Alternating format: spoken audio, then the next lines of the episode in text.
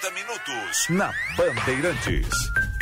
90 minutos com Diego Casagrande, direto de Orlando, Estados Unidos, e César Cidade Dias.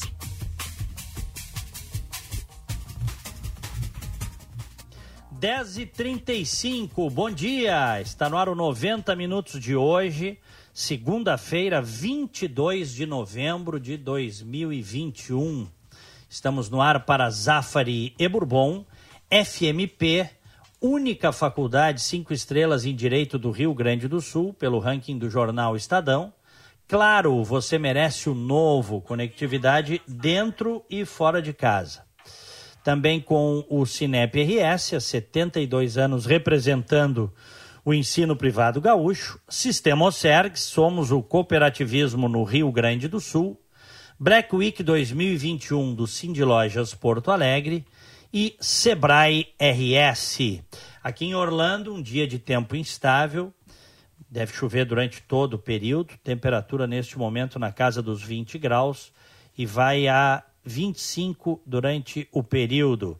César Cidade Dias, bom dia. Bom dia, Diego Casagrande. Em Porto Alegre, 26 graus, 4 décimos a temperatura de um lindo dia de sol. E vai fazer muito calor por aqui, Diego. A tendência é que passe bem dos 30. Chegando nesse horário, a gente começar com 20, quase 27 graus, é, não, é, não é tão comum assim, né? A gente sabe que por aqui começa essa hora não tá tão quente, mas hoje, olha, 32, 33 com toda a certeza.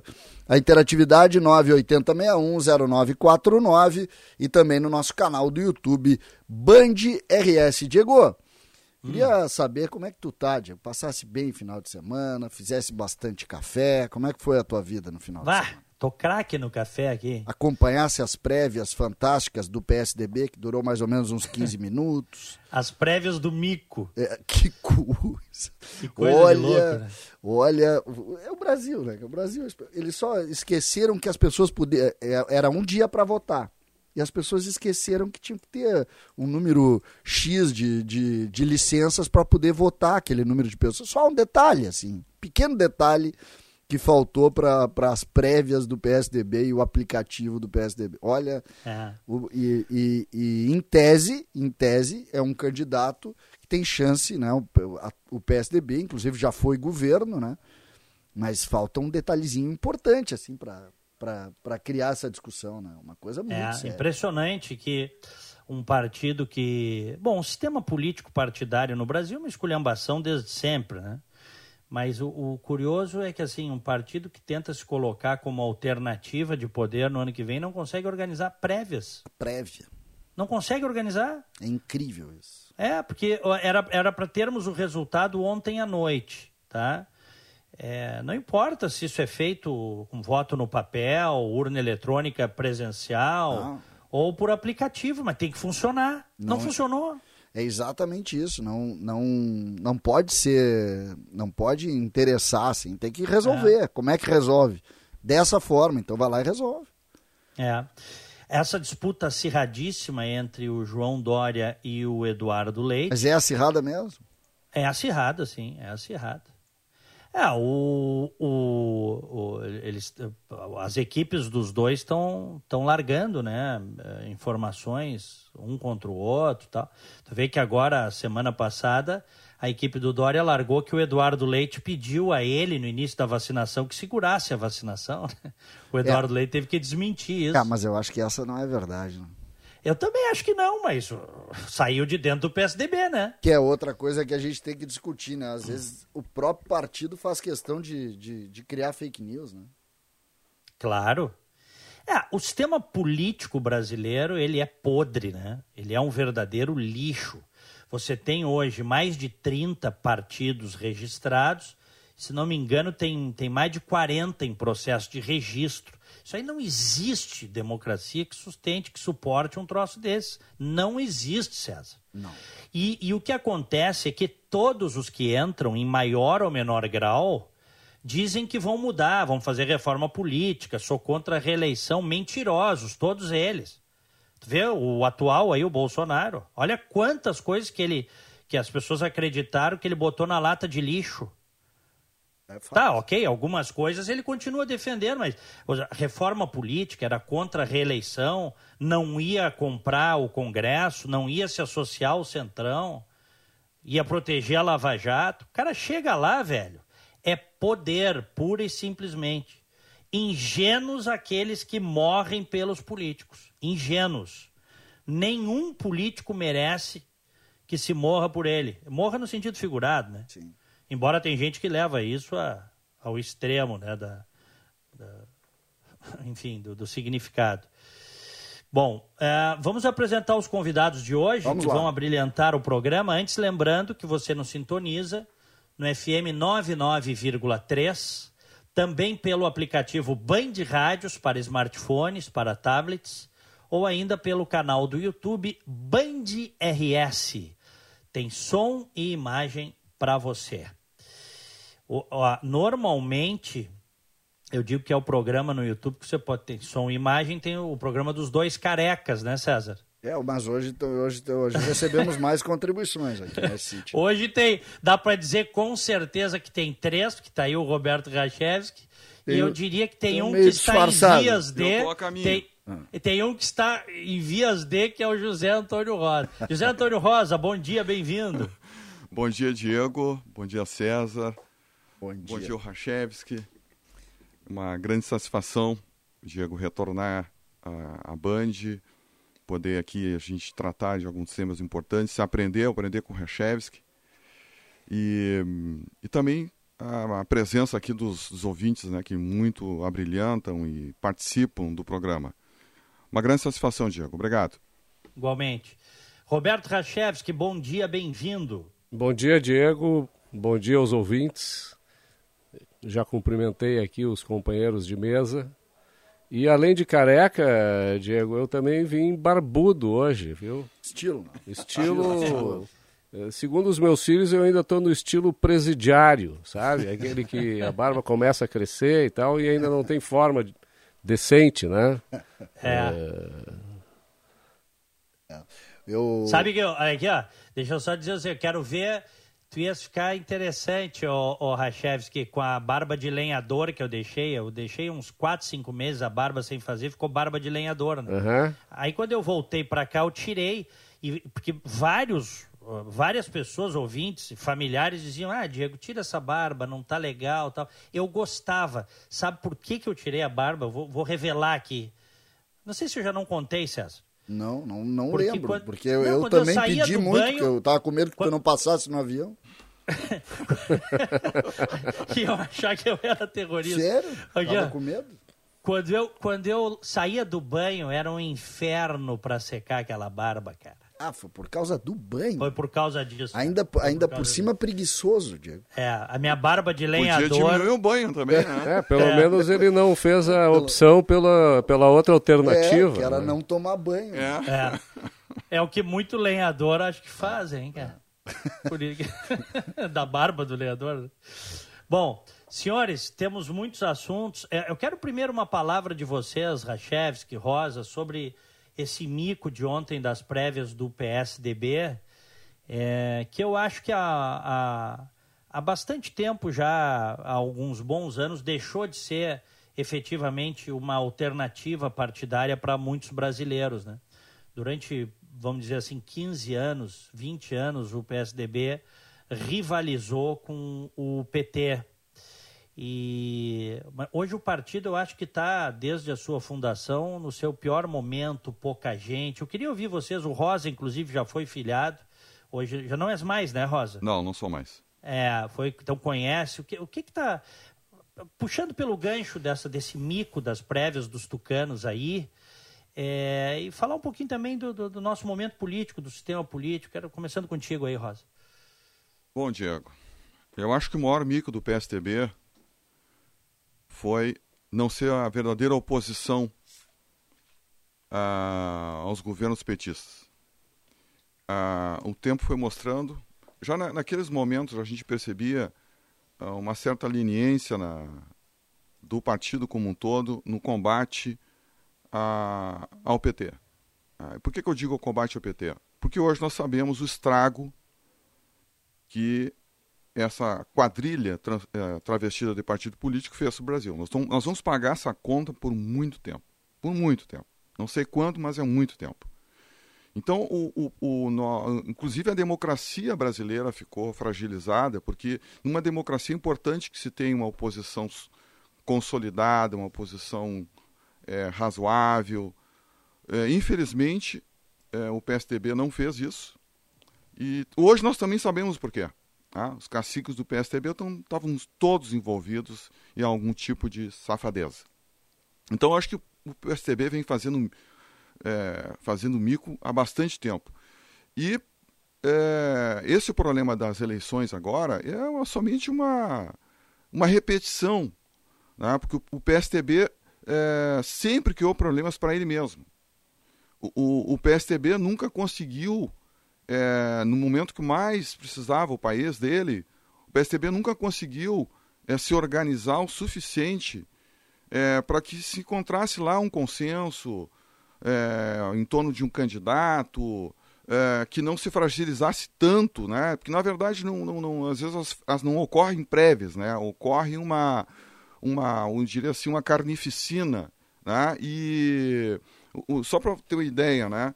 O, na, na, no primeiro debate que houve do partido, entre os três candidatos aí para a, a, a, ser candidato né, da, a, presidência da República, o, um dos candidatos, o mesmo dele lá do Amazonas, o Arthur Virgílio. o Arthur Virgílio disse que nas eleições passadas ele votou no primeiro turno, ele votou no Meirelles, veja só, ele é, ele é candidato do PSDB a, a ser presidente da República. Ele votou no, nas eleições passadas, ele votou no Meirelles, ou seja, não votou no candidato do partido dele, e no segundo turno ele votou no Haddad. Então, a, a gente tem uma ideia né, muito clara dos micos que o partido vem patrocinando há muito tempo. Mas esse mico agora prejudicou mais ainda o partido, mas o PSDB vem fazendo micos que vem prejudicando o país há bastante tempo. Uhum. Olha, Diego, eu vou aproveitar aqui a fala do, do José Antônio é, para destacar o seguinte: são duas, duas colocações que, que a gente costuma utilizar no debate, né, mas que são, no meu modo de entender, falaciosas. A primeira é tu distinguir uma gangue, uma quadrilha de um partido político. Eu acho que não é possível fazer essa distinção, porque, da maneira como a política é organizada no Brasil, os partidos políticos são gangues, são quadrilhas que roubam a população descaradamente e legalmente para benefício próprio e para benefício daqueles que eles acabam privilegiando. Então não há essa figura da, da, da quadrilha uh, travestida de partido político. Não, partido político e quadrilha é a mesma coisa. Tá? A, a, distinção entre as quadrilhas, essas que nos roubam no dia a dia, né, que roubam bancos, que assaltam, etc., é que esse tipo de roubo é ilegal. Mas o que os partidos políticos fazem, não. É legal, é permitido, em nome de uma coisa que ninguém sabe do que, que se trata, que é o bem comum, né, o interesse social. Tá? Então, essa é a primeira questão. A segunda questão é, é também, no meu modo de entender, fala só que o, o PSDB seria uma terceira via. Tá? Não há terceira via no Brasil, como não há segunda via no Brasil. Tá? Toda, todas as forças políticas existentes no Brasil, elas defendem a mesma coisa, o coletivismo estatista. Querem que o Brasil seja um, uma sociedade de economia mista permanentemente. Por isso que aliam o, a social, o que é social e o que é democracia, né? É, ou seja, o socialismo democrático. Tá? Então, é, falta para o Brasil a segunda via, porque pode pegar qualquer um desses candidatos a presidente, eu não chamo nenhum deles de pré-candidato, porque antes de tu ser candidato, se tu é pré-candidato, tu não é candidato, né? Só é candidato quando tu decide ser candidato, e aí não faz sentido, a não ser dentro do legalismo, formulismo estatal, tu chamar alguém de pré-candidato, quando ele já é candidato, tá? Então, é, é, me parece assim que essa, essa via que a gente segue, a, a via também pode ser denominada de caminho da servidão, tá? É, ela não tem uma alternativa política, porque na nossa ética social, a ética, a mentalidade, a cultura que predomina na nossa sociedade, ela é altruísta, ela leva ao coletivismo e fatalmente leva ao estatismo. Essa, essa, esse raciocínio aqui, a gente tem que avançar, Diego. Uhum. Não há segunda via no Brasil. Gostei disso. Nem terceira, nem terceira. Não, não, mas não há mas, segunda. Para existir não... terceira tem que existir é, segunda. Não há segunda. É, mas, por... mas, é, é, mas eu não, ele não está se referindo, ou está se referindo, eu até pensei na mesma linha do que tu, César. Coloca, puxar por aí. Ele está se referindo eleitoralmente também à eleição do ano que vem? Não, mas é eu, a mesma coisa? Eu, eu, me refiro até conceito de governo. A gente vai abraçar. A gente vive hoje uma polarização entre A e B. Não vou falar uhum. em segunda via. Só que o Roberto faz uma, uma reflexão de que nós estamos diante da mesma coisa. Exatamente. Da mesma coisa. Eu acho legal esse raciocínio aí. Vamos em frente, Diego. Porque o que, que a gente vê hoje, por exemplo, passado o episódio conflito Bolsonaro-Lula lá atrás, ou Bolsonaro-Haddad, lá atrás, a nova política, o que a gente tem hoje é que não mudou nada, é isso? Exatamente. Mudou alguma coisa, César? Com certeza não. Então, eu, tenho a mesma leitura. A única coisa que aconteceu. Eu, só, ah, eu só estou pedindo para a gente ampliar a discussão, porque me parece que mais uma vez a gente está parando e brigando por nome. Eu não considero nomes vias, tá? Eu sou um cara que sou apegado a ideias. Então, uhum. uh, se a gente olha as pessoas e vê quais são as ideias que elas defendem de forma sincera, honesta, porque muitos defendem as ideias que eu acredito de forma uh, uh, me mentirosa, só pra, né? Só para passar a ideia. É. Então, se a gente foca na ideia, tu vê claramente que não há nenhum candidato hoje concorrendo, tá? como não havia desde 1988, quando da Constituinte. Na verdade, naquela época tinha apenas um constituinte que se que defendia essas ideias, que era o Roberto Campos, né?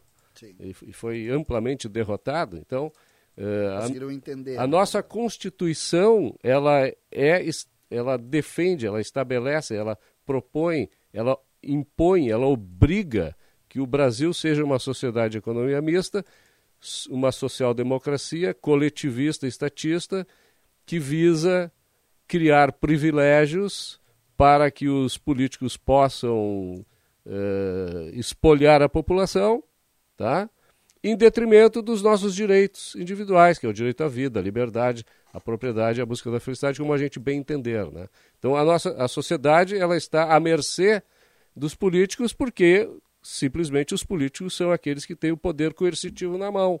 Né? Então, quem quer produzir, quem quer uh, viver a sua vida como bem entende, tá? sem violar os direitos esses dos demais, está submetido a esse quadro político nefasto, deletério, que faz com que o Brasil seja uma nação estagnada, apesar de todo o seu potencial.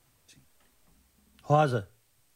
Olha, Diego, eu acho que os fatos, é, o conjunto dos fatos históricos no Brasil, e eu vou pegar só a República, elas consolidam, de certa forma, essa realidade que o Rachev escreve o César também. É, tem um livro que tô, muita gente fala, mas eu não sei se todo mundo realmente leu o livro, né? O Porque as Nações Fracassam, do, do Daron Acemoglu. É, que ele coloca dois aspectos fundamentais que caracterizam as sociedades, as nações que fracassam e as que não fracassam, né? E o Brasil está classificado exatamente naquelas que fracassam. Embora no próprio livro ele cite o Brasil, ali cite o governo Lula como uma, uma das nações que não estariam fracassando, né? Mas uh, o Brasil, as, as instituições brasileiras são evidentemente instituições extrativistas, né? E, e o Darwin vai dizer o seguinte, que as nações que desenvolvem, as nações que conseguem realmente é, crescer e sair desse senso comum, são aquelas nações que têm instituições políticas e econômicas inclusivas. Ah, e, e o que a gente vem assistindo historicamente no Brasil, principalmente na República, são instituições políticas e econômicas é, extrativistas. É, a gente pode dar uma série de exemplos, né, mais recentes aí, a própria Petrobras, o que fizeram com a Petrobras. É, ou seja, a gente tem uma quantidade enorme de exemplos nesse sentido. Então, é, claramente é isso. Nós temos uma sociedade em que ela está é, tá colocada em estratos, né? Nós temos uma classe política que é totalmente desapegada, é, distante e até mesmo perversa, que pensa somente nela, pensa nela, nos seus. Ou seja, um conjunto de interesses que não tem nada a ver com a nação né? interesses pessoais, interesses políticos, interesses econômicos de grupos, o seu partido, o Brasil nem aparece nessa relação. Né? E agora, nesse, nesse governo Bolsonaro, está muito claro também. Né? É, esse conjunto de alianças que o governo fez, é, claramente no sentido de proteger os filhos, agora para poder se reeleger, e certamente quer se reeleger para garantir aí um foro privilegiado porque ele corre o risco de ser preso, ser processado e preso. Ou seja, o Brasil nunca aparece, o país nunca aparece nessa realidade.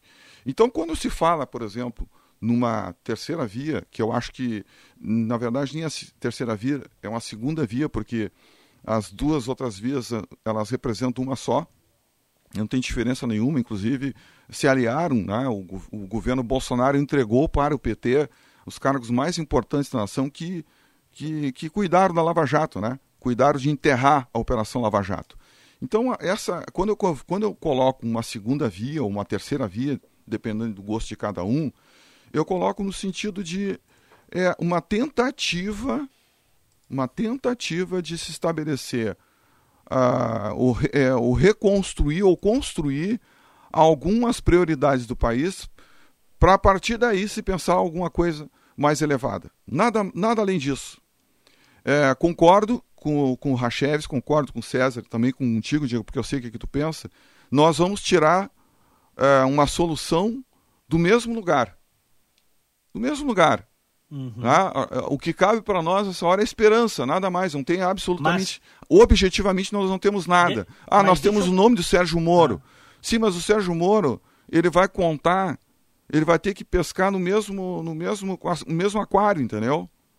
com a água pois é. poluída, é. com, com, com, com, com, a, com a turma ali que a gente sabe qual é. Então a gente tem que mais é ficar na esperança, na, na tentativa de ver se de alguma maneira é possível se estabelecer alguns, alguns valores, alguns pilares para se reconstruir coisas que nós nunca tivemos.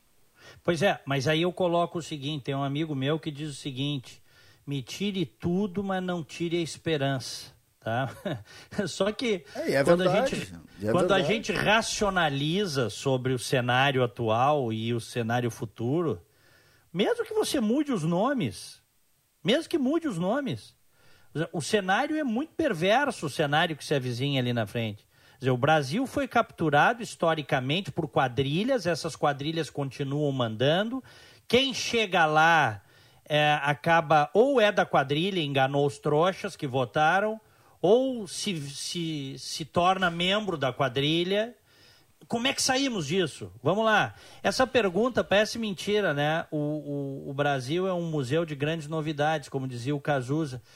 Essa pergunta, quando começaram as manifestações de 2013, portanto faz oito anos, nesse microfone que tu estás aí, César, na época eu uh, apresentava o programa Ciranda da Cidade à tarde. Uhum. Depois viria a, a se tornar rádio livre. Eu fazia essa pergunta: o que é que vai acontecer? Como é que nós vamos sair dessa bronca? O povo está indignado, manifestações de indignação. Como é que vai ser? Né? A pergunta é a mesma que eu estou fazendo agora, hein, Recheves? Olha, em primeiro lugar eu queria falar um pouco sobre a questão da esperança, né? É esperança é algo que acompanha o nosso livre-arbítrio, né? que a nossa liberdade. A gente não, não acredita no determinismo. Né? A gente sabe que as coisas podem mudar, mas para que as coisas mudem, as, co as coisas que são feitas têm que ser diferentes do que aquelas que vinham sendo feitas. Ora, num processo que, como o nosso, né, que estabelece essa situação e, e que impede que essa situação realmente mude, porque o sistema foi feito exatamente para que ela se mantenha dessa forma, é, é preciso que se mude as cabeças, a mentalidade das pessoas, para que, como disse o, o, o José, o, o Rosa, é, para que é, deste, deste aquário né, que a gente vai tirar os peixes, venham peixes diferentes. Né? Quando eu falei em altruísmo, em coletivismo, em estatismo, é, eu estou não apenas falando dos políticos. Os políticos eles são assim porque a sociedade é assim. Então é preciso que a gente atue sobre o pensamento de cada indivíduo na sociedade, sobre, sobre o pensamento dos jovens, sobre o pensamento daqueles que vão ter poder, né, para que se possa mudar então essa situação, esse estado de coisas que certamente não agrada a ninguém, a não ser aqueles que estão no poder e que se valem do poder, né? seja né, no, no mercado ou em torno da corte, né? em torno do, de onde o poder é emanado. Tá? Então é, é importante a gente saber o seguinte, que não há outra alternativa para o ser humano que não proteger os seus próprios interesses. Isso é, é, um, é uma necessidade existencial Ninguém vai defender mais o que me interessa, da maneira como me interessa, do que eu mesmo. Isso é, é, é da nossa natureza. Né? O, o, egoísmo é da nossa natureza.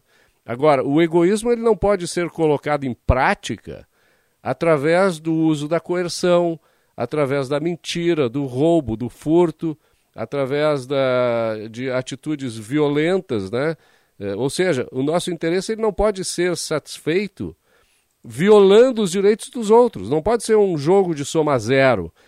O meu interesse ele tem que, se eu quiser usar os outros, ele tem que convergir com o interesse alheio. E a política democrática, como a gente vê, ela é jogo de soma zero. É a maioria decidindo quem é que vai pagar para todos mesmo que este pagamento contrarie os interesses, a vontade, o desejo de cada um, sabendo-se, inclusive, que a vida é de cada um e cada um deve dar significado à sua vida. Então, enquanto essa ideia é, é, coletivista de que cada indivíduo é um meio para a satisfação dos outros e não a ética do individualismo, onde cada indivíduo é um fim em si mesmo, tá? é, que pode, deve se utilizar dos direitos à vida, à liberdade, à propriedade e à busca da felicidade para viver bem, para ser feliz, enquanto isso não for aceito pela sociedade de modo geral, não haverá peixes a serem pescados para mudar a situação atual. É, o, eu vou só divergir do, do Rachevski nessa parte mais, é, eu diria assim, das premissas, né? Eu acho que é exatamente o contrário do que que ele falou. Eu acho que nós vivemos um momento de muito individualismo e pouca fraternidade. Né? É, o que a gente vê hoje é um país destroçado por isso, porque cada um quer se preocupar com o seu. E o conceito, e, e também com individualismo. Né? Porque, para mim, o individualismo é uma degeneração do indivíduo. Porque nós não somos só indivíduo, nós também somos coletivo. Né? Nós, ninguém, se ninguém pode ser chamado pessoas fora da, da coletividade de outras pessoas. Nós nos reconhecemos como pessoas dentro da coletividade de outras pessoas. Inclusive, nos conhecemos até pelo nome. Né? É, que essa é a dimensão do indivíduo, né? Quando eu não chamo, ah, lá vai uma pessoa, não, eu vou lá, vai o Rachevski, lá vai o César, lá vai o Diego. Né? Então eu, eu vejo que hoje o que nós precisamos é essa dimensão também de sociedade. Mas é, né? desculpa te interromper, Zé. Uh, uh, vamos entender bem essa questão do individualismo, para que não fique uma, uh, um, entendimento pervertido do termo. Tá? Nós precisamos imaginar o seguinte: eu sou um indivíduo, eu sou dono da minha vida. Tá? Para viver melhor, obviamente, eu prefiro viver em sociedade do que viver numa caverna isolado. Por quê? Porque vivendo em sociedade eu consigo coisas que vivendo isolado eu não consigo. Vamos destacar o seguinte: em primeiro lugar, o conhecimento. Tá? É, com conhecimento, ninguém é onisciente, então a gente precisa interagir com os outros para benefício próprio. Tá? E o comércio, ou seja, ninguém produz tudo. E o ser humano ele precisa produzir para viver, nada é dado a ele na sociedade, na, na natureza, que, sem que ele tenha que produzir alguma coisa para poder se utilizar daquilo. Então, é, é, conhecimento e comércio é cooperação. Nós precisamos ser individualistas nesse sentido. É, o que, que é ser individualista nesse sentido? É eu poder usar o meu julgamento para agir de acordo com os meus interesses. No entanto, esse, esse entendimento tem que incluir o respeito aos outros. Porque se eu não respeitar os outros, se eu agir violentamente, o que, que vai acontecer? A sociedade onde eu estou inserido vai me tirar fora da sociedade. Né? Eu vou ser preso, eu vou ser condenado a alguma coisa e tal. E isso, no Brasil, por sinal, é uma, uma distorção bárbara, porque aqui aqueles que buscam satisfazer o seu interesse de forma violenta, eles são protegidos pelo Estado. E se ele estiver no Estado, ou seja, se ele for um político ou um magistrado e tal, ele é protegido de forma privilegiada ainda. Então, o bandido criminoso, aquele que é ladrão de galinha, né, é, um pouco mais sofisticado, ele é considerado vítima da sociedade. O político, o cara que está no poder, ele é considerado um privilegiado. Quer dizer, a sociedade não pode julgá-lo como criminoso ele tem que ser julgado pelos seus pares, né? tem que ser protegidos por eles. Então, é, é, esse individualismo que eu defendo não é o individualismo a qual tu está te referindo. Tá? E nós não somos seres coletivos, nós somos seres individuais, nós somos indivíduos que precisam, por interesse próprio, viver em comunidade. Tá? A gente não vive em comunidade pelo interesse dos outros. A gente vive em comunidade por interesse próprio. E o interesse dos outros, se a gente cooperar livremente, vai nos favorecer, como o nosso interesse vai favorecer também os demais. Não, é que é, conceitualmente individualismo é uma coisa. Tu falou em egoísmo também, entendeu? Para mim é muito claro o que, que são esses conceitos. Né? Egoísmo é autointeresse, individualismo é, é a gente mas, ser um fim em si mesmo. É, mas eu acho que, na verdade, assim, eu acho que a gente tem que colocar os conceitos nos devidos lugares. Tudo bem que tu, tu enxerga dessa forma, eu não vejo dessa forma. Acho que conceitualmente individualismo com egoísmo não é isso que tu fala. Tá? Mas tudo bem.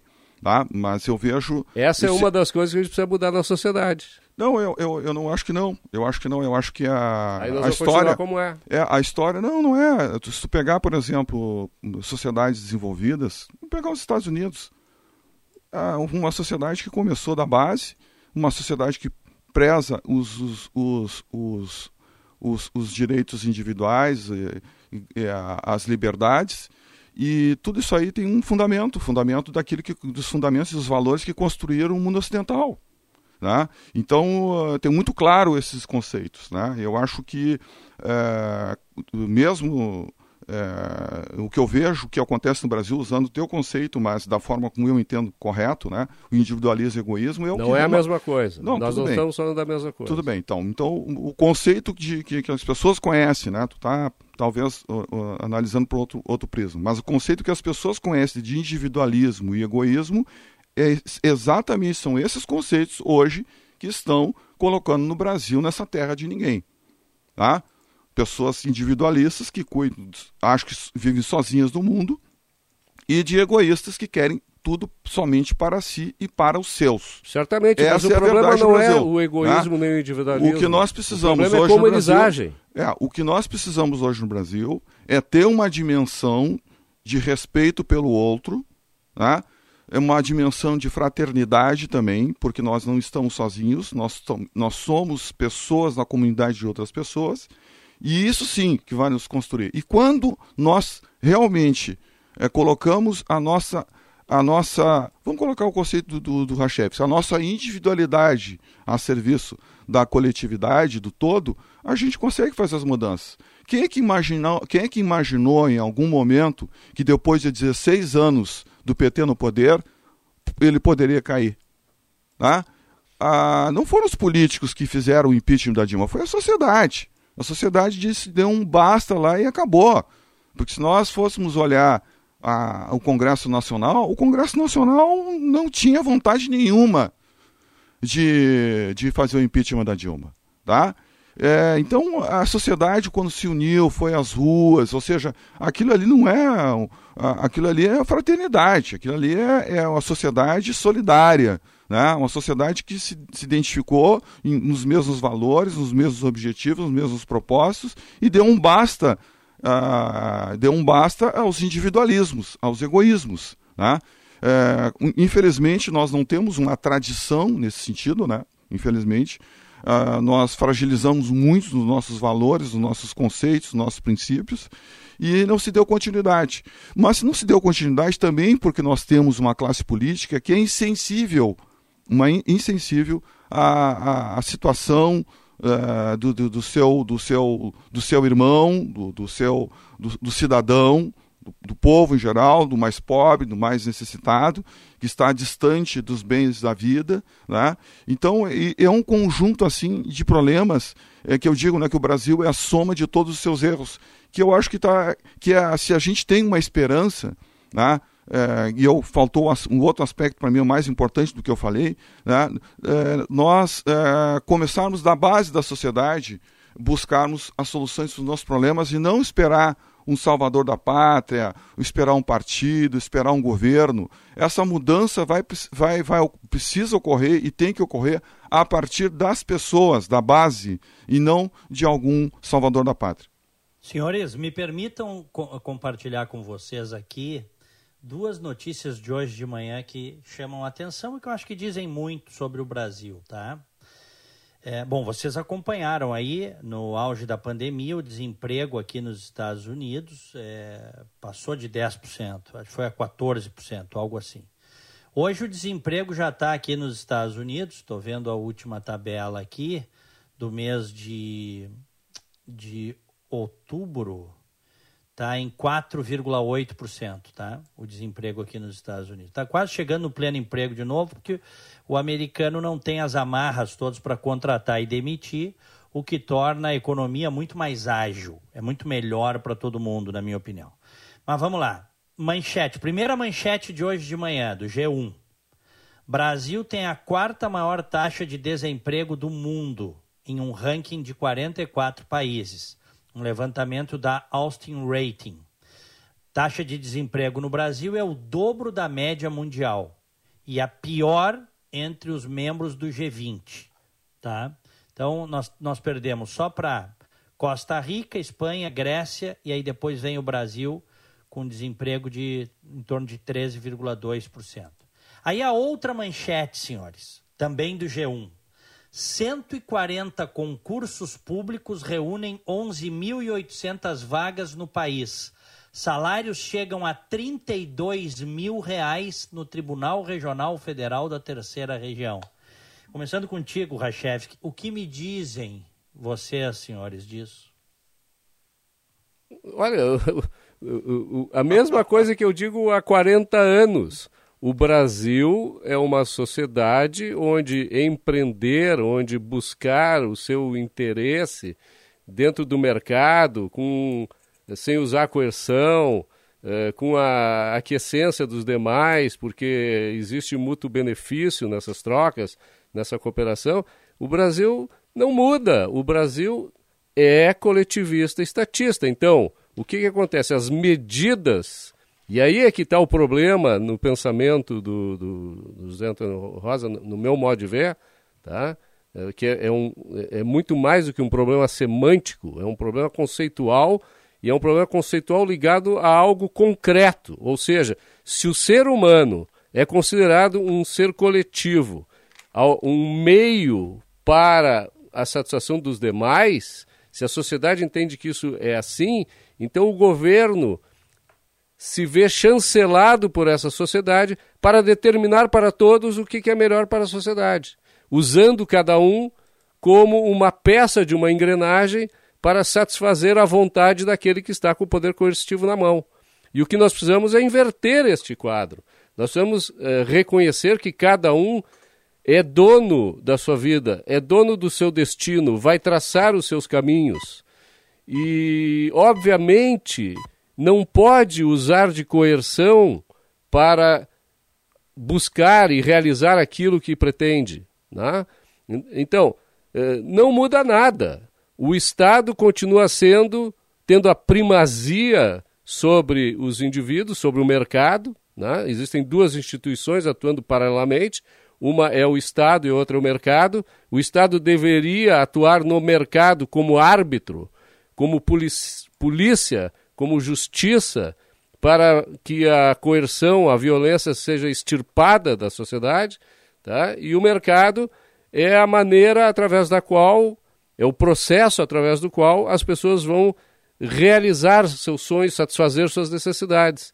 Então, enquanto a primazia for do Estado, nós vamos ver concursos pagando salários eh, nababescos, né? e nós vamos ver o mercado encolhendo, eh, deixando de oferecer oportunidade para as pessoas poderem elas próprias realizar os seus sonhos e satisfazer as suas necessidades.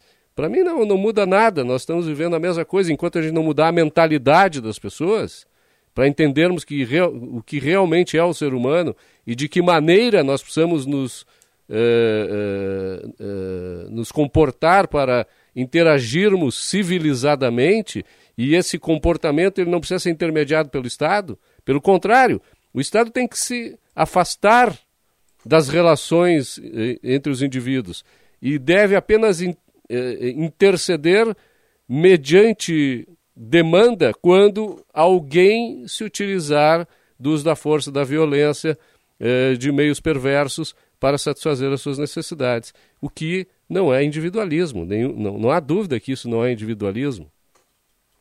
Rosa. É, bom, é, só para esclarecer, eu não entendo o indivíduo somente coletivo, eu entendo o, o, indivíduo, a pessoa, né? A pessoa ela tem as duas dimensões, ela tem a individual e a coletiva, tá? Só para deixar bem claro. Uh, Diego, esse quadro aí que nós assistimos. Esse quadro, Rosa, esse quadro é o seguinte: o que, que eu quis dizer aqui com essas duas manchetes? As melhores oportunidades continuam estando dentro do Estado. Quer dizer, não tem país que vá para frente assim. Sim. Não existe isso. Sim, sim. Não, e Diego, mas uh, esse, esse quadro que, que, eu, que eu colocasse para nós, até mesmo uh, num paralelo com os Estados Unidos, que uh, está ocorrendo um aumento de. Praticamente está voltando a pleno emprego, né, Diego? Tem algumas. Isso. Algumas. É algumas está faltando, inclusive, emprego em alguns lugares, é. né? Está faltando, aliás, está tá sobrando vagas, né? Estão sobrando vagas em alguns lugares. Uhum. Tá? Agora lá, só, só para fazer um parêntese, nos Estados Unidos está eh, sobrando vagas e, e, e, e, há pleno emprego por, porque o governo inflacionou de tal maneira a moeda, tá? Eh, deixou o, o mercado tão líquido e paga, inclusive, para as pessoas ficarem em casa, que as pessoas preferem não trabalhar, né? Então, uh, existe também aí uma distorção. O pleno emprego baseado em políticas keynesianistas, tá? ele é um mal, porque ele abre um rombo para o futuro que muitas vezes é impossível pagar. Ah, é, mas eu acho que isso aí é temporário, porque isso aí é uma, tem, nós tínhamos uma situação complicada agora que foi essa questão da, da pandemia, e eu, eu acho que aos poucos essas coisas vão é, voltar ao lugar nos Estados Unidos, porque é, eu tenho uma mentalidade diferente, embora eu seja é, eu entenda que esteja mudando e não é de hoje. Né? Isso aí já desde a década de 60, 70, é, com, com, algumas políticas mais sociais nos Estados Unidos, é, vem gerando algumas dificuldades no país. Né? É, se fez lá políticas para acabar com a, com a pobreza né? e realmente a pobreza diminuiu, mas estabilizou. Isso mostra que não houve uma, uma ascensão, ou seja, as pessoas estabilizaram porque tiveram benefícios sociais e nessa situação permaneceram sem é, empreender, sem mudar a sua, a sua situação. Então hoje tu tem realmente uma, uma quantidade de pobres menor, mas está tá estabilizado. Tá? Poderiam estar tá empreendendo e mudando essa situação. Mas não é o caso do Brasil. O Brasil nem isso.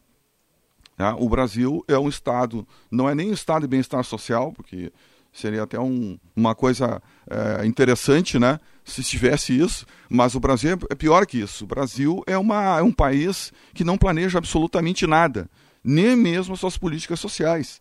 Olha o exemplo do auxílio, esse auxílio que estão fazendo agora, o Auxílio Brasil. Uma, uma, uma, uma situação grotesca, é, caso, é, um casualismo, uma, um oportunismo muito claro né, que ocorre no Brasil para atender alguns interesses, porque essas políticas todas têm que serem planejadas, inclusive com a fonte de renda. Né? O Brasil agora, com essa, com essa decisão do governo, o Brasil vai se colocar numa situação extremamente constrangedora e perigosa né, de, ao dar um calote. Né? Isso aí é terrível para quem investe no país, para quem vai trazer recursos para o país, gerar renda, gerar emprego, né? sabendo será que eu vou é, ter esse retorno a partir do momento com um país que não cumpre as regras, que não cumpre os contratos e que muda, e muda ao seu bel prazer, ao interesse do, do, do presidente do, de, de, de, de plantão para atender seus interesses eleitorais? Né? Então, o Diego, esse quadro que tu colocasses para nós, e fazendo esse paralelo com os Estados Unidos, mostra exatamente por que, que o Brasil é o Brasil e os Estados Unidos são os Estados Unidos. O Brasil não consegue fugir desta armadilha né, de privilegiar o setor público em detrimento do setor privado que é no privado que, a, que, as, que as coisas acontecem. Esse é o mundo real. Né? O resto, o resto é, é, é, é ilusão. Né? É, imagina só qual é hoje a atividade produtiva, eu não falo nem emprego, eu estou falando atividade produtiva que gera aí, que renda, dá uma, uma, uma renda de 32 mil reais para alguém.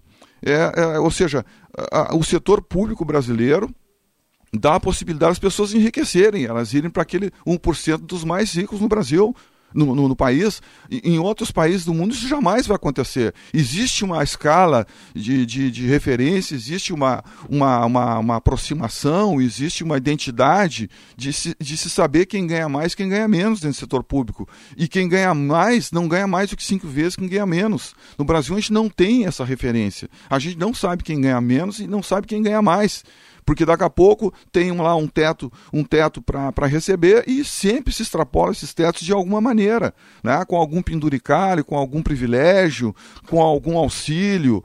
Então, Diego, enquanto é, nesse aspecto o Rachef tem razão, enquanto nós não mudarmos de mentalidade, né? porque quando, quando eu falo em mudar a mentalidade, quando eu acredito que tenha, seja isso mesmo, é, que o Rachevski entenda, quando, se, se, quando eu falo em mudar a mentalidade, eu falo o seguinte, Diego, aquela mentalidade em que as pessoas, dentro de um coletivo, de um, de um inconsciente coletivo, pensam que o Estado de alguma maneira vai salvar ela. Ou seja, o Estado é esse ambiente, né, esse paraíso em que as pessoas vão se salvar. Né? É, é, o, o, hoje, imagina só a quantidade de vagas num país que está totalmente quebrado, o Brasil está quebrado. Esse é um aspecto também que nós não estamos nos dando conta. Né? E, e, e, estranhamente, tendo exemplos ao nosso lado, como a Venezuela, agora a Argentina também, né? A, a, gente até brinca, né? O Brasil, ah, a Venezuela é o Brasil amanhã, o, a, o Brasil é a Venezuela amanhã. Não, a Venezuela já é, o Brasil já é presente nesse, nesse ambiente. As decisões que nós estamos assistindo de, de governos e da própria sociedade, de certa forma, já mostra que nós não apontamos nesse sentido. Né? As coisas só não uhum. acontecem né, porque existe alguns freios.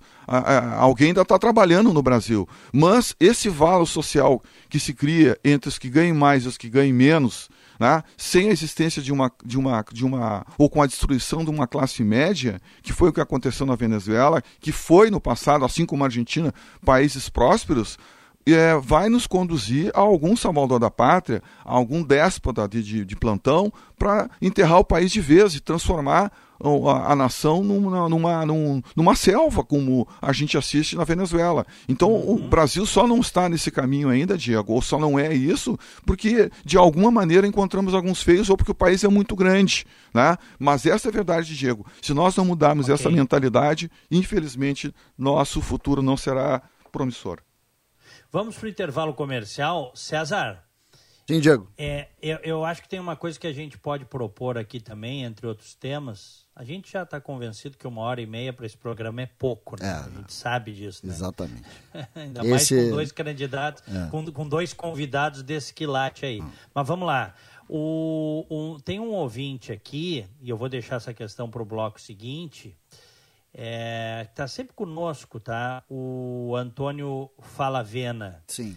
Ele diz o seguinte: o problema é ter que se votar entre um lixo e outro. Se isto ocorrer, estou livre e meu voto é nulo.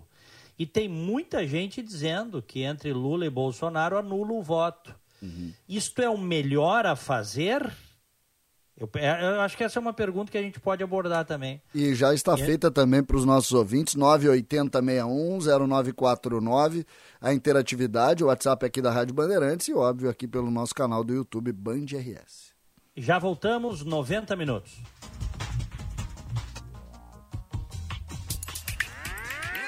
90 minutos na Bandeirantes. Serviço Bandeirantes. Repórter Aéreo. Black Friday Serviço Chevrolet. Acesse o site chevrolet.com.br e aproveite as condições da Black Friday. Serviço Chevrolet é rápido, é fácil, é Chevrolet. Movimentação um pouco mais tranquila agora na capital e região metropolitana. Atenção somente para obras na BR-448, a rodovia do Parque, provocando lentidão no trecho de Sapucaia do Sul e também no acesso à RS 118. Em função de obras, motorista perde tempo nesse trecho. No sentido Porto Alegre, não há dificuldade. Em São Leopoldo, na BR-116, tem muito congestionamento nos dois sentidos, principalmente no caminho para o interior, a partir do viaduto da João Correia. Black Friday Serviço Chevrolet. Acesse o site chevrolet.com.br e aproveite as condições da Black Friday. Serviço Chevrolet é rápido, é fácil, é Chevrolet. Tá na hora de acordar, temos tanto pra fazer. Vamos nos reinventar, procurar um modo de crescer. Crescer,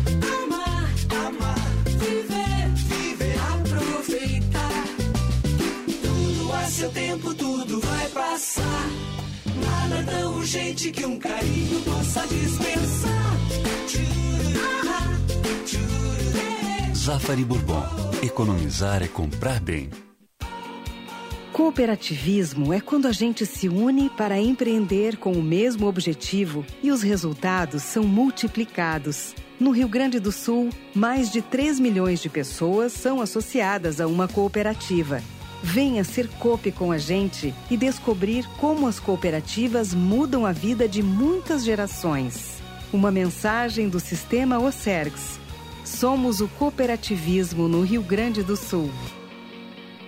A violência política de gênero acontece quando uma mulher eleita não está segura nem mesmo no plenário, quando o apoio do partido nunca vem, quando somos julgadas e atacadas pela nossa imagem Chega. É hora de ocupar o nosso lugar. Mais mulheres na política, sem violência de gênero. A gente pode, o Brasil precisa. Justiça eleitoral, a justiça da democracia. A Black Friday chegou para você que é empreendedor e quer encontrar parceiros para o seu negócio. A Unil Sebrae é uma plataforma que aproxima empresas a profissionais especialistas. E agora, você pode aproveitar isso com descontos de até 70%. São mais de 100 tipos de consultorias e serviços à sua disposição. E ao contratar, você ainda ganha uma mentoria sobre marketing digital. Acesse unilsebrae.com.br e saiba mais. Sebrae RS. Empreendedorismo que transforma. A Chevrolet Jardine é conhecida como a revenda que não perde negócio. Aqui nós valorizamos seu usado na troca e sempre temos as melhores condições para você comprar o seu carro zero ou seu seminovo. Possuímos oito revendas Chevrolet no estado e contamos com a Esponqueado Consórcio, que ajuda você a realizar seu sonho. Aproveite todas as nossas condições. No trânsito, sua responsabilidade salva vidas. Use o cinto de segurança. Seu smartphone novo com ultra velocidade e mais que o dobro de internet só na Ultra Friday Claro. Na compra de um Samsung S21 no combo Multi 400GB, você leva uma Smart TV LED 32 polegadas HD Samsung. São 200 GB do plano, 100 GB para curtir apps de vídeos e mais 100 GB de bônus exclusivo na Ultra Friday. Ligue 0800 720 1234. Claro, você merece o novo. Oferta exclusiva Ultra Friday. Consulte condições de aquisição. Alerta de ponto. A de ponto tem a mais completa linha de sistemas de alertas sonoros do Brasil. Sirenes rotativas, digitais e audiovisuais, campainhas de prato e sinalizadores visuais de advertência. Os produtos da de ponto atendem aos mercados do agronegócio, construção civil, indústria e educação. Compre agora em diponto.com.br. De ponto, sistemas de alerta. Em Porto Alegre, a mais avançada tecnologia em cremação. Ângelos Memorial e Crematório. Surpreendente, moderno, inovador. Nobreza em todos os ambientes. Com amplo salão cerimonial e ritual de despedida diferenciado e inesquecível. Fazem do Crematório Ângelos a principal referência em qualidade e atendimento. Ângelos Memorial e Crematório uma alternativa nova, onde o ser humano é o centro de tudo. O Simprofar é o representante legal das farmácias e drogarias do estado do Rio Grande do Sul.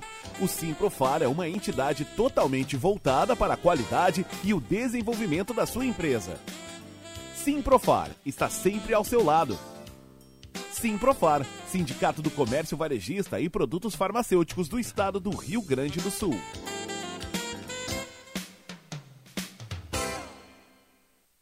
Bandeirantes, Bandeirantes. Fechada com você, fechada com a verdade. 90 minutos na Bandeirantes.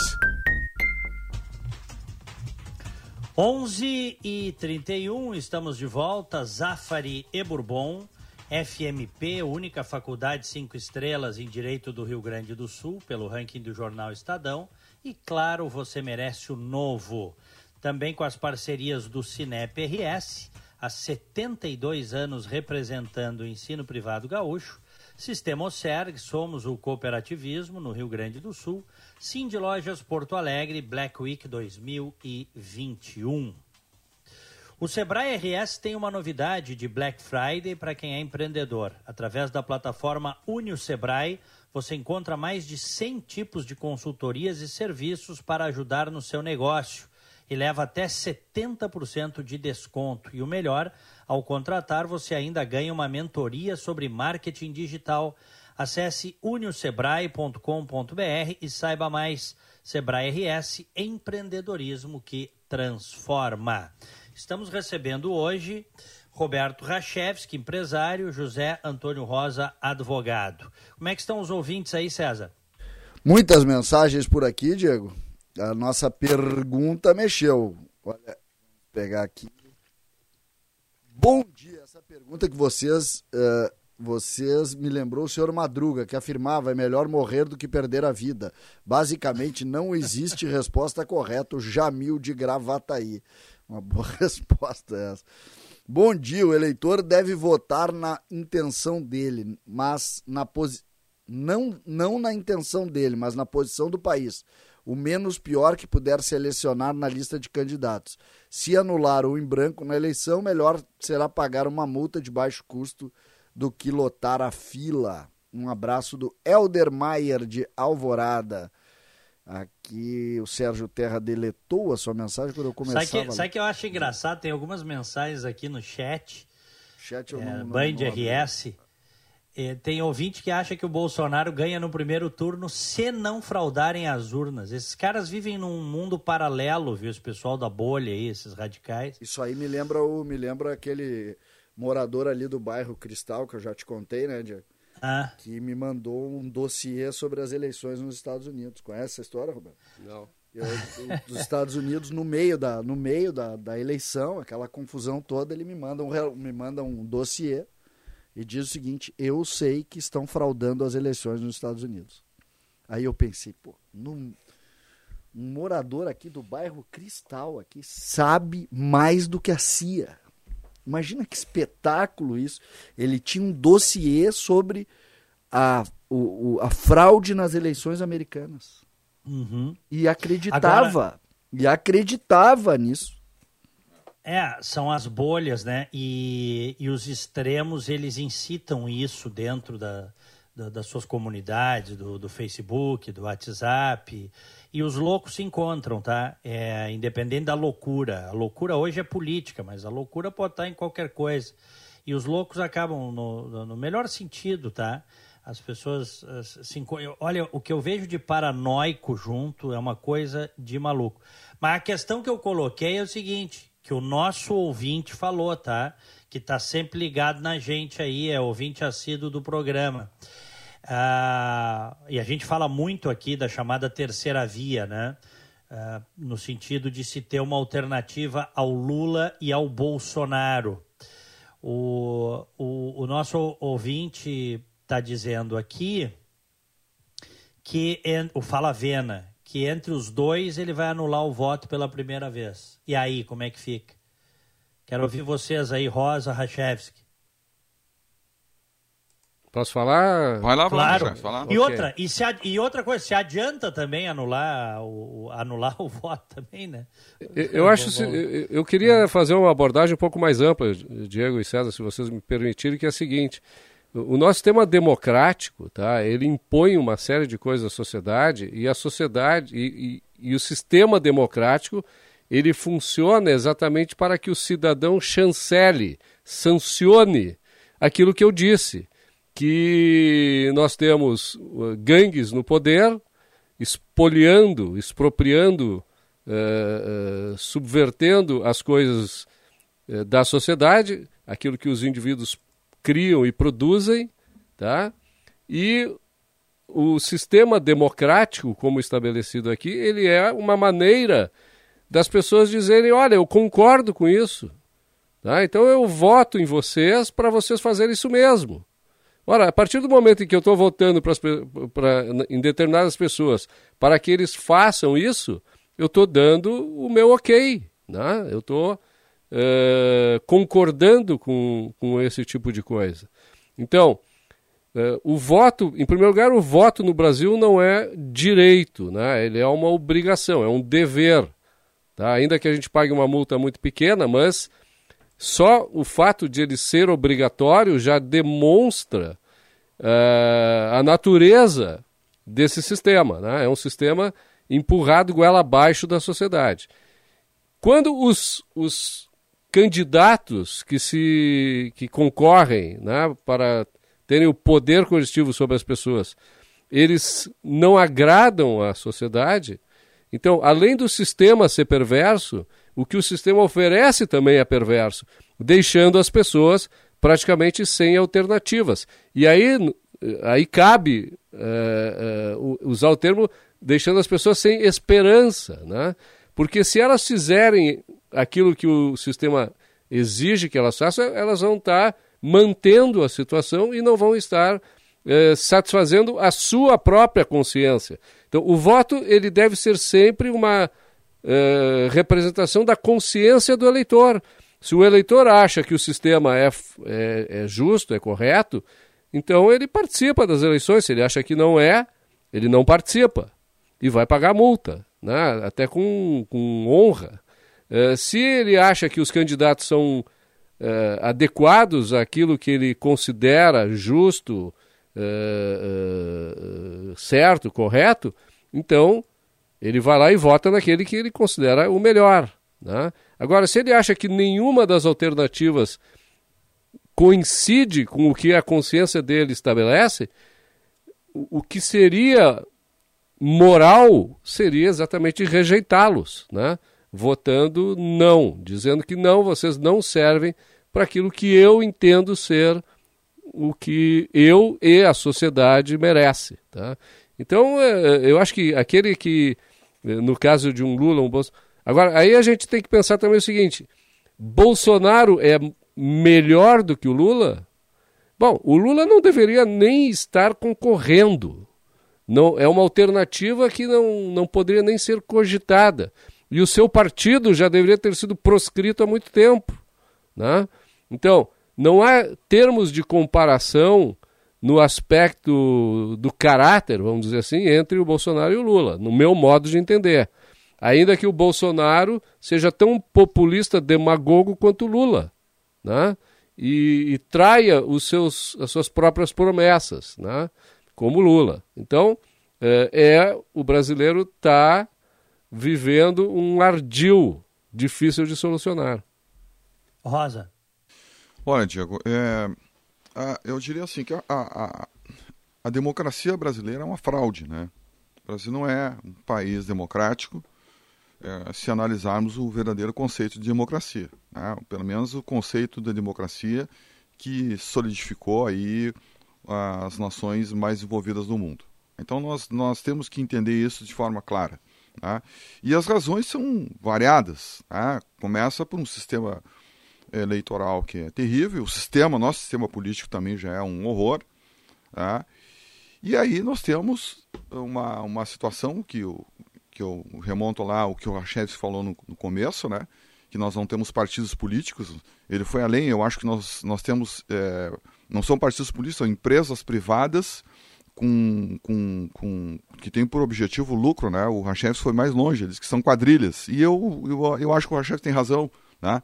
São verdadeiras quadrilhas mesmo, porque elas não atendem interesse de ninguém, só o próprio. Né? E ainda nos roubam, né? Nos roubam, porque esses dois fundões aí são verdadeiros assaltos. Tá? Então nós temos um conjunto assim de, de situações do Brasil que mostram que a nossa, nossa democracia é uma fraude. Tá? E até o Brasil, como nação, as próprias instituições brasileiras, como ficaram, são verdadeiras fraudes também. Então o Brasil vai ter que se repensar como nação. Tá? Isso é, é, é importante. O que eu tenho feito hoje, Diego, de alguma maneira, é trabalhado para conscientizar, conversar com as pessoas da necessidade de a gente fortalecer as instituições.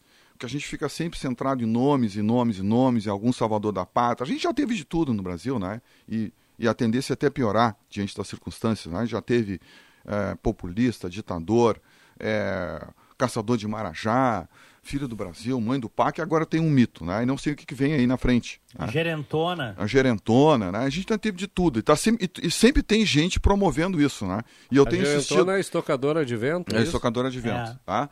E eu, eu tenho insistido assim, pessoal, agora estão surgindo também os humoristas, né? E os humoristas também. Né? Então eu disse assim, pessoal, nós temos que centrar no que até o Rajex fez a referência num projeto. A gente tem que ter um projeto. O nome, neste momento, não é mais importante. Ele é importante, mas não é mais importante. Se a gente quer começar alguma coisa diferente, tem que começar a pensar em projeto. Né? O que, que a gente pode, pelo menos agora, neste momento, colocar como fundamento para poder reconstruir o país. Né? Agora, isso que o Falaviana falou, eu acho que é legítimo. Porque eu tenho falado, Diego, e o Diego sabe disso, é, que ao longo da, da minha vida como eleitor, eu tenho feito escolha sempre pelo mal menor. Eu nunca consegui votar com convicção, não, esse candidato aqui realmente, ele, eu tenho certeza que ele vai poder levar à frente um projeto. Né? Primeiro, porque a gente nunca conseguiu ter um projeto, e nunca teve efetivamente um projeto. Eu estive dentro de um partido durante um tempo que não se falava em projeto, as pessoas falavam sempre no nome, no nome. Eu disse assim, pessoal, em que momento nós vamos sentar para pensar o, o projeto para o município, para o estado, para o país? Nunca. Era só é, se reuniam próximas às campanhas eleitorais para fazer a campanha. E projeto que se dane, país que se dane, município que se dane, estado que se dane. Né? O que interessa é o nome, botar alguém lá e depois buscar cargo. Tá? Então, a.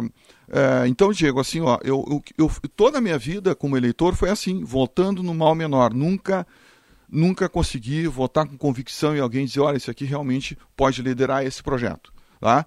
Agora, o que que, o que que eu venho constatando ao longo desse tempo, especialmente neste momento, né, depois de ter votado no Bolsonaro, é que o mal nunca gera o bem. Não existe essa possibilidade. Seja ele maior ou menor, tu não gera o bem. E a história da política brasileira demonstra isso com certeza. Né? A gente só gera mal. Mal gera mal. Então, a, a ter a esperança, não é esperança, aqui é, aqui é burrice achar que o mal vai gerar bem, por menor que seja o bem. E ter que escolher entre um lixo e outro, eu concordo com o Falavena, é legítimo que as pessoas anulem, vote em branco ou viagem, porque assim, ó, é, é chancelar o sistema que o Rachevski acabou de falar. A gente vai lá fazer, fazer papel de trouxa, porque nós temos um, um sistema que é exatamente chancelador de safados. A gente vai botar, só vai trocar de mentiroso. É o que a gente está vendo assistindo no Brasil. O Bolsonaro, na maior cara dura, faz uma campanha toda baseada naqueles, naquele projeto que se construiu nas ruas e o cara, na maior cara dura, traiu tudo. E aí tem gente que fica defendendo isso jamais. Tem gente que defende bandido, porque o Lula tinha que estar tá preso. Essa é a verdade. Não vão me dizer, ah, porque não, agora anularam os, o processo. Pessoal, só um pouquinho. Estão brincando, estão tirando para trouxa.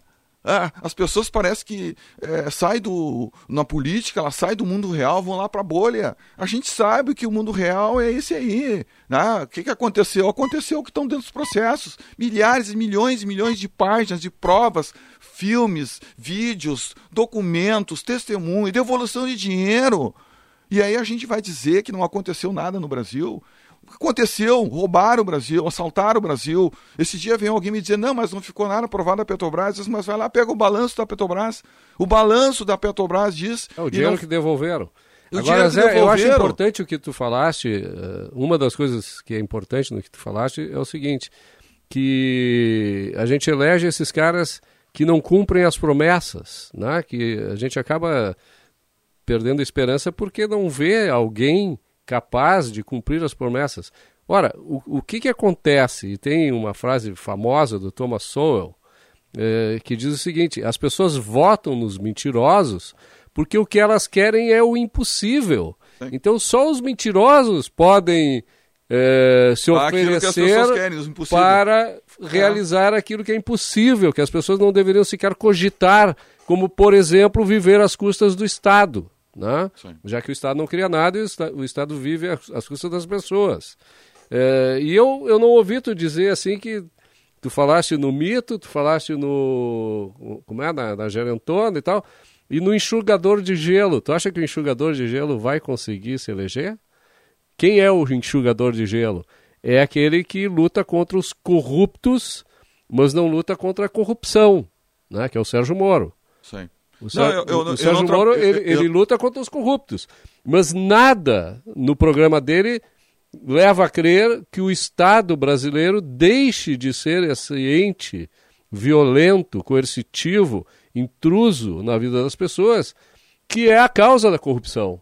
Né? A, a, a corrupção não é apenas é, aquele desejo de ganhar o imerecido, tá? é, é também e, e o imerecido é possível ser ganho porque o governo cria, oferece, cria dificuldades para oferecer facilidades. Né? É, e, o, e o Sérgio Moro é tido como o, o como é o, o, o, aquele que combate a corrupção, quando no meu modo de entender ele combate os corruptos como aconteceu no caso Não, da Lava Jato. Eu, assim, ó, o que eu, que, eu, que eu escutei dele, né, eu assisti algumas entrevistas e, e até mesmo no dia que ele, que ele lançou, a, que ele fez a filiação, é, ele fala em redimensionamento, redimensionamento do Estado. Tá? Então, no momento que tu redimensiona o Estado... De redimensionamento para onde? Não, Qual diminui é o... o Estado. Diminui o Estado. Ele quer fazer privatizações, é, porque assim, ó, o, o, eu, eu, eu, que eu vejo não tem mais o que inventar roda.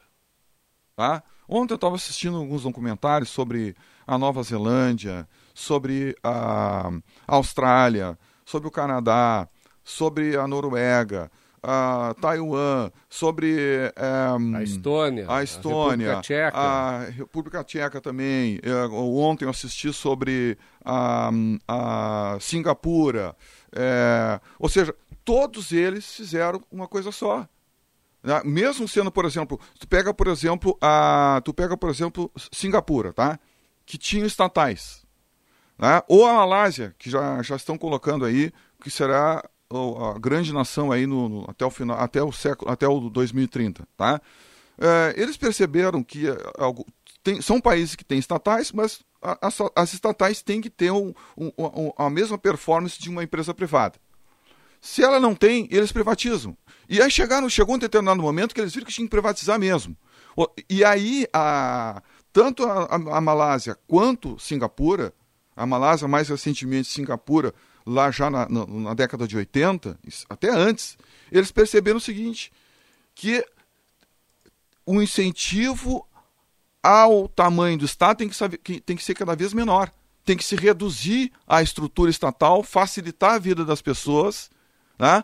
e é e é exatamente aí que tu acaba com a corrupção, ou pelo menos tu é, minimaliza ela, é, minimiza. minimiza ela. Agora, não, não Porque... citaste o país que foi ícone desse movimento, que é a China. Né? A China, a partir de 1978 até 2008, porque em 2008 a política na China mudou radicalmente, é o país que mais pessoas tirou da miséria, exatamente porque deixou o comunismo de lado e passou a adotar quase um capitalismo laissez-faire.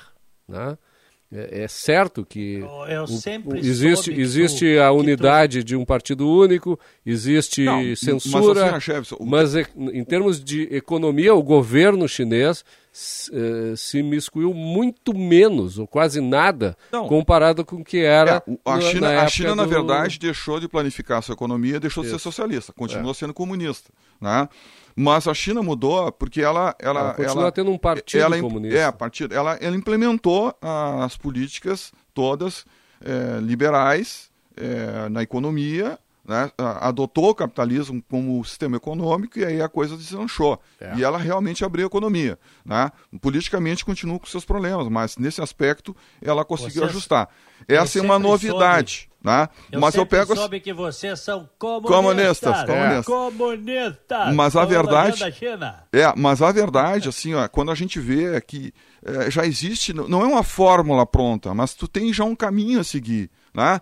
É, reduzir o tamanho do Estado, abrir economia. Não tem uma fórmula investir... pronta, isso é uma fórmula pronta. Não, não. Isso já foi testado há mais de não, 200 eu sei, mas, anos. Mas que eu digo fórmula pronta... É... Todas as vezes que o capitalismo não, foi... Eu sei, em, mas o que eu coloco fórmula pronta é o seguinte, é que cada um, cada um ajusta a sua maneira. Isso que eu quero dizer, ah, tá. entendeu? Eu preciso, eu preciso encaminhar o um encerramento, maravilhosa conversa, José Antônio Rosa, Roberto Rachevski. Deixa eu dar uma última informação aqui, a gente tem dois minutinhos é porque eu acho que é bacana. Ontem eu assisti o programa 60 Minutes, que é o programa mais tradicional de jornalismo aqui dos Estados Unidos, na CBS. E os americanos querem colocar nos próximos 10 anos uh, aviões comerciais supersônicos ou hipersônicos de volta no ar, tá?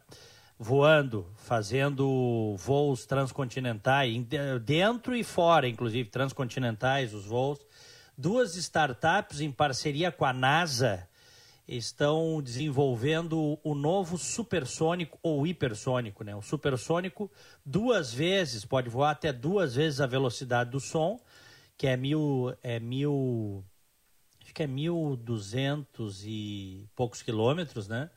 Uh, o hipersônico cinco vezes a velocidade do som e eles eles estão duas empresas privadas em, trabalhando em conjunto com a NASA, com os pesquisadores, eles prometem aí em 10 anos, 10, 12 anos colocar no ar é, a aplicação comercial desse novo supersônico, que vai ser inclusive totalmente sustentável com baterias elétricas e, portanto, é, não poluente, não a poluição que a gente conhece é, é, o que eu acho que a liberdade econômica, a liberdade de mercado, a ciência, a pesquisa pode promover, né? Infelizmente a gente está muito longe disso. Temos ilhas, né? Mas a gente está muito longe. Eu tenho 15 segundinhos para despedida. Roberto Rachevski, obrigado pela presença. Muito obrigado pelo convite, um abraço a todos. E eu queria ressaltar aqui que é um prazer enorme estar debatendo e discutindo com meu amigo, o José Antônio da Rosa. Muito obrigado.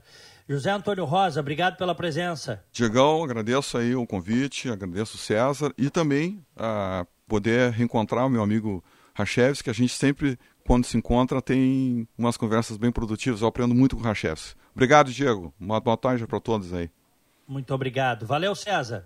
Um grande abraço, Diego. Amanhã tem mais 90 minutos. Ó, César, o Ivair tá dizendo, bah, Diego, aqui não conseguimos nem fazer linha de trem até o litoral. pois é. Temos que evoluir, né? Um abraço, César. Um abraço. Abraço a todos. Fiquem com Deus. Tchau.